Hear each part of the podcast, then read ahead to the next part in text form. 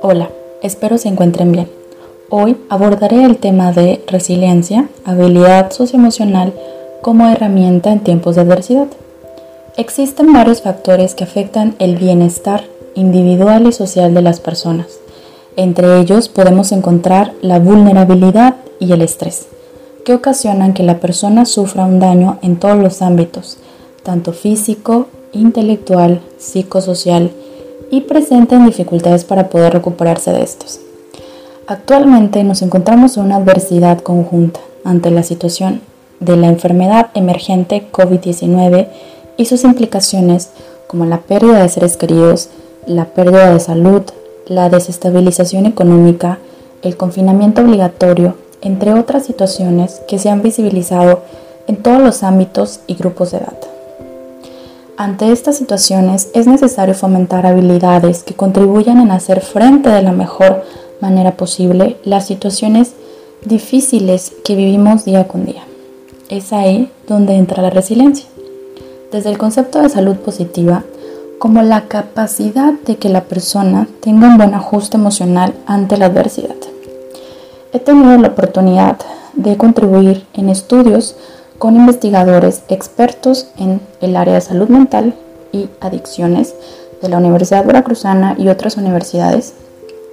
Estudios que se han demostrado que la resiliencia, por ejemplo, en el ámbito de las adicciones, es un mediador en el consumo de alcohol.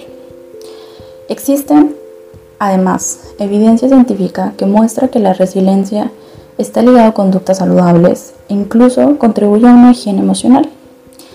Sin embargo, se preguntarán qué es la resiliencia. El concepto de resiliencia en física es la propiedad de los materiales de someterse a una fuerza o presión deformadora y recuperar su forma sin sufrir un daño o deformación. Este concepto fue adaptado a las ciencias sociales y en el ámbito de la psicología y se traduce a una flexibilidad social adaptativa. Becoña en 2006 menciona que algunas personas que pasan por situaciones difíciles en vez de que desarrollen un duelo complicado o presenten sufrimiento emocional, más bien atraviesan el proceso contrario y muestran ser capaces de hacer frente a la adversidad de la vida, superarla e incluso ser transformados positivamente por ellas. Es decir, este tipo de personas las clasifica como resilientes. Las primeras investigaciones sobre los ajustes o adaptaciones positivas empezaron en casos de hijos con pacientes con esquizofrenia. Las principales características de estos niños fue el hecho de que prosperaron a pesar de su estado de alto riesgo. Los ejemplos eh, de tales atributos encontrados en las primeras investigaciones sobre resiliencia incluyen las competencias de autoestima, afrontamiento positivo, habilidades avanzadas de autoayuda, comunicación y resolución de problemas, tendencias a percibir experiencias constructivamente, capacidad de utilizar la espiritualidad para mantener una visión positiva de una vida significativa, habilidades cognitivas, reguladores afectivos de emociones, atención, incluso esperanza. Se han identificado también otros factores que contribuyen al desarrollo de la resiliencia.